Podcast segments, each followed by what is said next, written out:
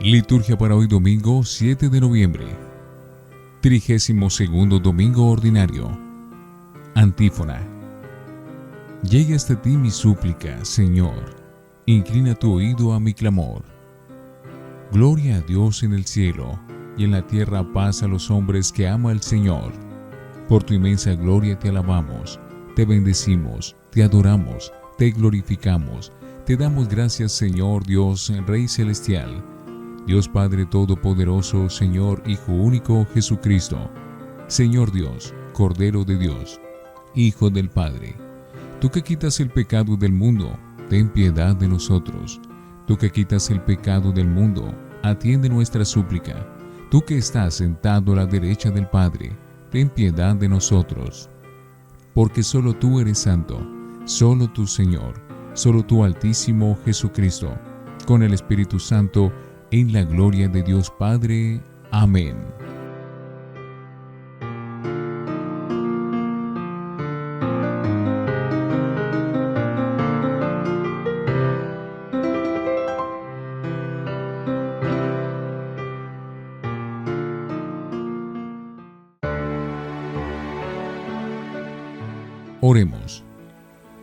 Dios omnipotente y misericordioso, aparte de nosotros todos los males, para que, con el alma y el cuerpo bien dispuestos, podamos cumplir libremente tu voluntad.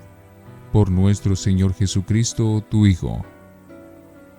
Primera lectura. Del primer libro de los Reyes, capítulo 17, versículos 10 al 16. En aquellos días, el profeta Elías tomó el camino de Sarepta y al llegar a la entrada del pueblo encontró una viuda recogiendo leña. La llamó y le dijo, Por favor, tráeme para beber un poco de agua en un jarro. Mientras iba a buscarla, Elías le gritó, Por favor, tráeme también un pedazo de pan. Ella le respondió, Te lo aseguro por la vida del Señor tu Dios, pan no tengo y lo que me queda en casa es un puñado de harina y un poco de aceite. Estaba recogiendo un poco de leña para ir a hacer pan para mí y para mi hijo. Comeremos y después nos moriremos. Elías le dijo, No te angusties, ve a preparar lo que has dicho, pero primero hazme a mí un panecito y tráemelo. Después lo harás para ti y para tu hijo porque así dice el Señor, el Dios de Israel. En tu casa no faltarán la harina ni el aceite, hasta el día en que el Señor mande la lluvia a esta tierra. Ella se fue, hizo lo que le había dicho Elías, y él y la viuda con su hijo tuvieron comida para varios días. Así, como lo había dicho el Señor por boca de Elías, no faltaron en la casa la harina ni el aceite. Palabra de Dios. Te alabamos, Señor. Salmo 145. Alaba alma mía al Señor. El Señor mantiene su fidelidad perpetuamente, hace justicia a los oprimidos y da pan a los hambrientos. El Señor liberta a los cautivos. Alaba alma mía al Señor.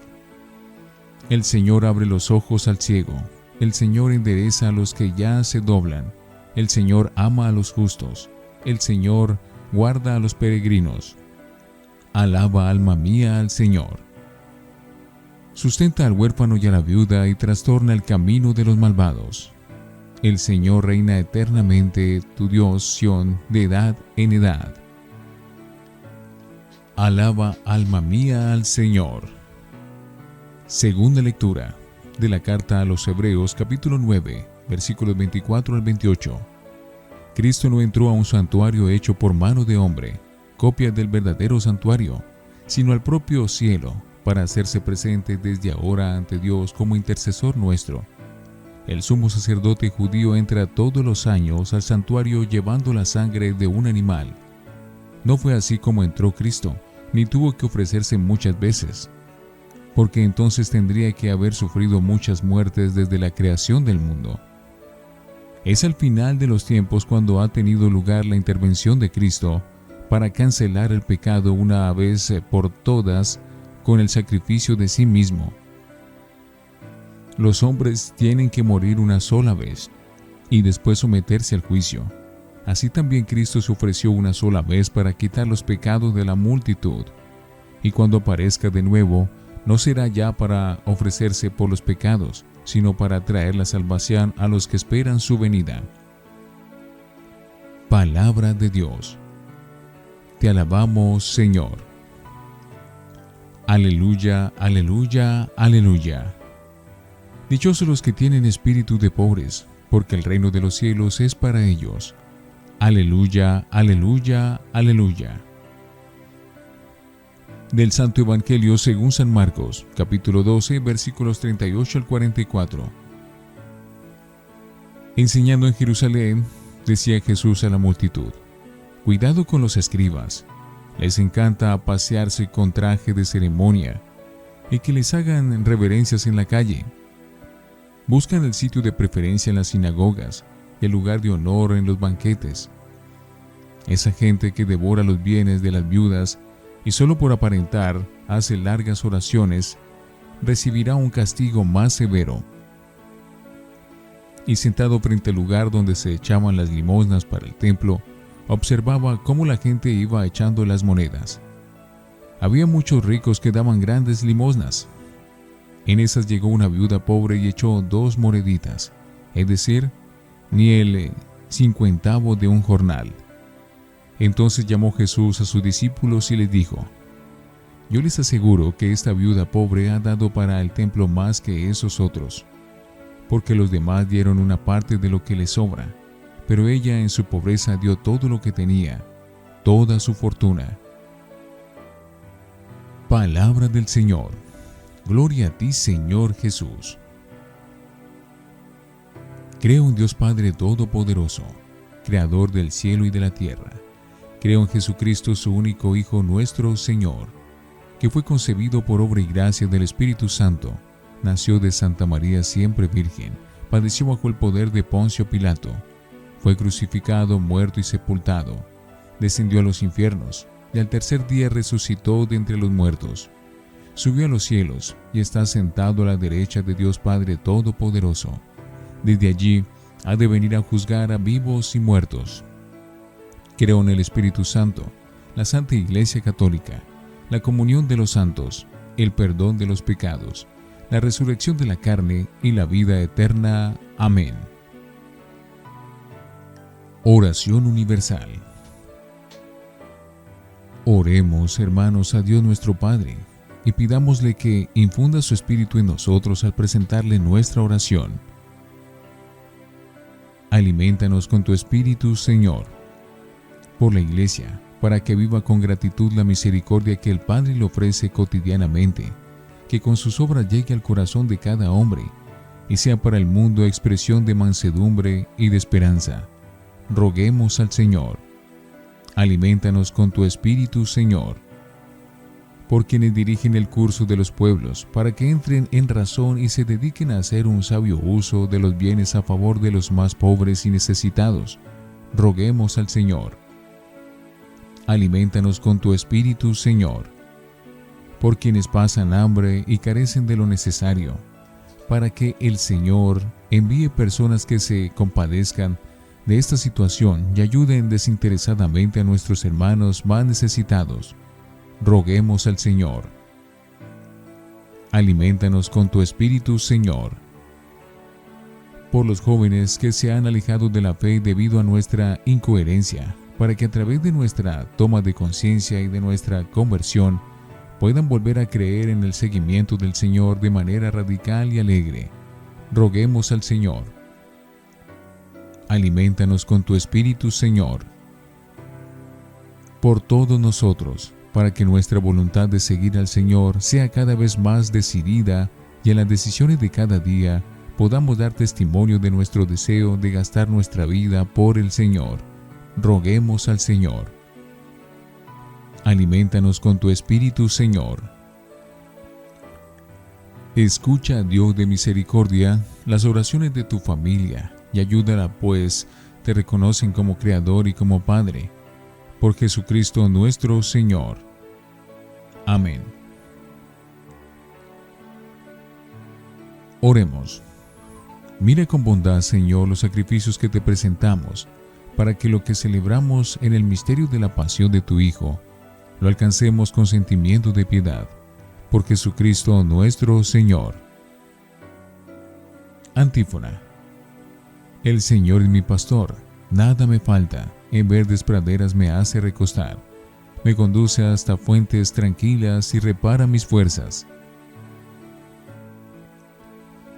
Oración después de la comunión. Te damos gracias, Señor, por el don sagrado con que nos alimentas. E imploramos tu clemencia para que, por la efusión de tu Espíritu, cuya eficacia celestial recibimos, nos concedas perseverar en la gracia de la verdad. Por Jesucristo nuestro Señor. Lección Divina. Oremos. Señor, que tu palabra nos oriente a fin de que también nosotros, como los discípulos de Maús, podamos experimentar la fuerza de tu resurrección. Amén. Lectura. Con el puñado de harina, la viuda hizo un panecillo y se lo llevó a Elías.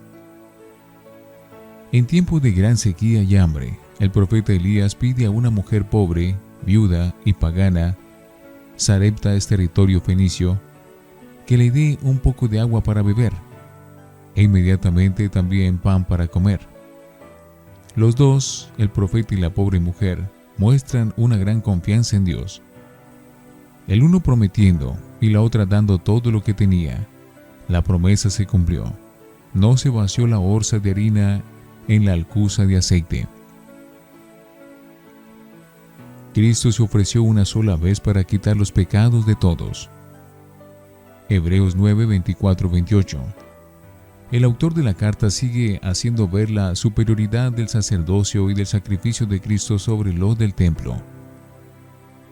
Si el sumo sacerdote entraba una vez al año en el santo de los santos, en latín Sancta Sanctorum, en lo más profundo del templo, atravesando la cortina que lo separaba del resto, Jesús ha entrado en el mismo cielo para ponerse ante Dios e interceder por nosotros. Si los sacerdotes del templo ofrecían sobre todo en la fiesta anual de la expiación, el Yom Kippur, sacrificios de incienso y animales a Dios por los pecados del pueblo, Jesús se ha ofrecido de una vez por todas en la cruz y no necesita repetir su sacrificio. Si los sacerdotes ofrecían sangre ajena de animales, Jesús se ha ofrecido a sí mismo para quitar los pecados de todos. Esa pobre viuda ha echado en la alcancía más que todos. Marcos 14, 38, 44. Jesús en los últimos días de su vida, predica ya abiertamente en el templo y, según el Evangelio de Marcos, enlaza hoy dos dichos en pleno contraste. Ante todo, lanza una dura invectiva contra los letrados o escribas. Si el domingo pasado nos hablaba de un escriba que no estaba lejos del reino de Dios, esta vez critica duramente los defectos de estas personas la búsqueda de honores, la vanidad, el fingimiento de la santidad, la hipocresía y el egoísmo, en vez de ayudar a los pobres y viudas, se aprovechan de su posición en beneficio propio. A continuación, alaba delante de todos a la pobre viuda que echa en la alcancía del templo dos reales, una cantidad insignificante, pero que es todo lo que ha podido ahorrar y le haría falta a ella misma. Los demás echan de lo que le sobra, ella de lo que necesita para su sustento.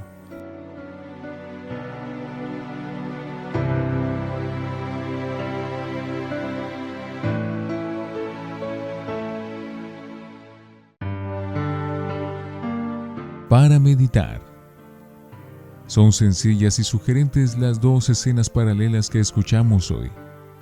La viuda de Sarepta que ayuda a Elías y la viuda del templo que echa unas monedas para el culto de Dios.